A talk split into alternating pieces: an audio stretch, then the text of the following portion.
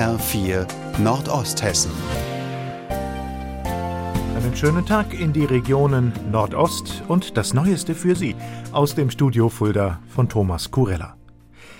Beschämender Übergriff von Unbekannten auf eine Flüchtlingsunterkunft in Schlitz, Vogelsbergkreis. Auf ein Gebäude in der Bahnhofstraße, in dem seit kurzem Flüchtlinge leben, haben die Täter laut Polizei rechte Parolen geschmiert. Rainer Battefeld berichtet. Es geht um die ehemalige Villa Langheinrich in Schlitz. Seit drei Tagen leben darin 36 Flüchtlinge.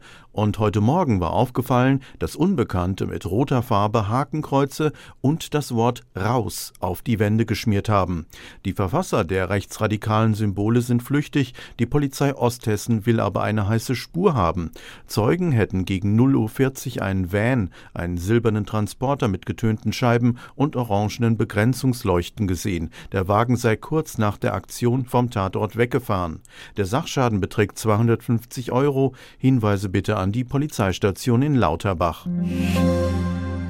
Das Hallenbad in Korbach ist schon seit langem ein Ärgernis. 2010 teuer saniert, 2012 eröffnet, Wochen später aber wieder geschlossen. Baumängel und Keime waren der Grund.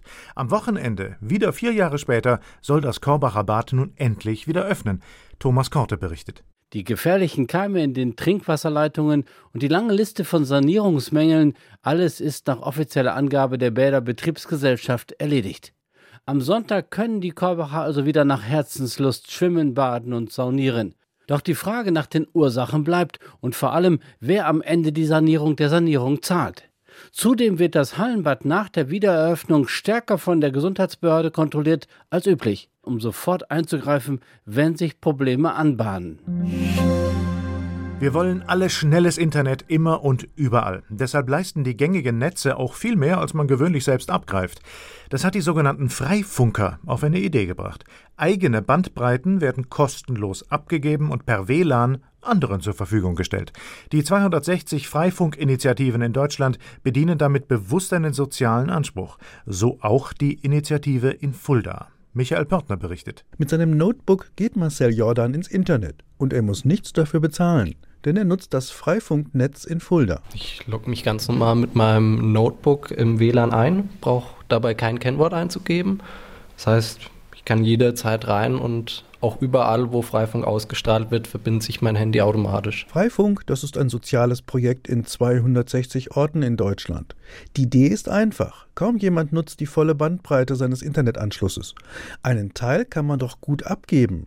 Dennis Bohrer surft so über den Anschluss seines Nachbarn. Ja, es geht einfach darum, zum Beispiel jetzt bei ihm, wir sind, wir sind Nachbarn, ja, wenn ich dort in der Nähe bin, ja, kann ich praktisch auf der Straße WLAN nutzen, was ja ganz praktisch ist. Wenn ich so nicht könnte und mein Datenlimit aufgebraucht ist, habe ich auch was davon. Überschüssige Datenkapazitäten kostenlos per WLAN der Allgemeinheit zur Verfügung stellen, das hat etwas Revolutionäres. Dustin Frisch, Vorsitzender der Freifunker in Fulda, versteht das freie Internet als nicht kommerzielles Bürgernetz. Es geht darum, dieses, ein, ein unzensiertes Netz zu bauen und ein Netz, das jedem offen ist, wo jeder mitmachen kann, was aber auch in Bürgerhand liegt. Das heißt, nicht durch irgendeinen großen Konzern betrieben wird oder durch irgendjemanden, der da kommerzielle Interessen dran hat oder auch Daten der Benutzer auszuspähen oder irgendwie zu verwerten. Die Freifunker sind in gemeinnützigen Vereinen organisiert.